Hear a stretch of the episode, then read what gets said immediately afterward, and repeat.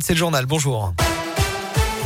Bonjour Alexis, bonjour à tous. À la une ce matin, la vaccination des 5-11 ans au programme du Conseil de défense sanitaire. Un calendrier précis pourrait même être annoncé dans la journée, mais la décision finale reste suspendue à l'avis notamment du Comité consultatif national d'éthique. La haute autorité de santé recommande toujours la vaccination pour l'instant seulement aux 360 000 enfants qui présentent un risque de faire une forme grave de la Covid. Sur les dernières 24 heures en France, plus de 42 000 nouveaux cas ont été enregistrés.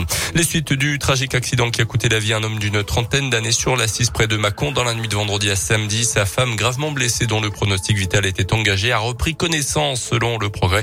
Le bébé du couple installé à l'arrière est finalement sorti miraculeusement indemne du choc.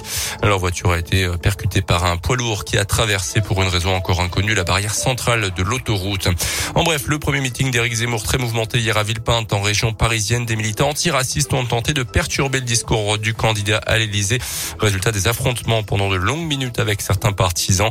D'Éric Zemmour, une équipe de l'émission Quotidien notamment été huée. Les sports avec la fin de la 17e journée de Ligue 1 de foot et Lyon qui cale encore. Match nul de partout hier soir sur le terrain de Bordeaux. Lyon est 12e, se déplacera à Lille le week-end prochain.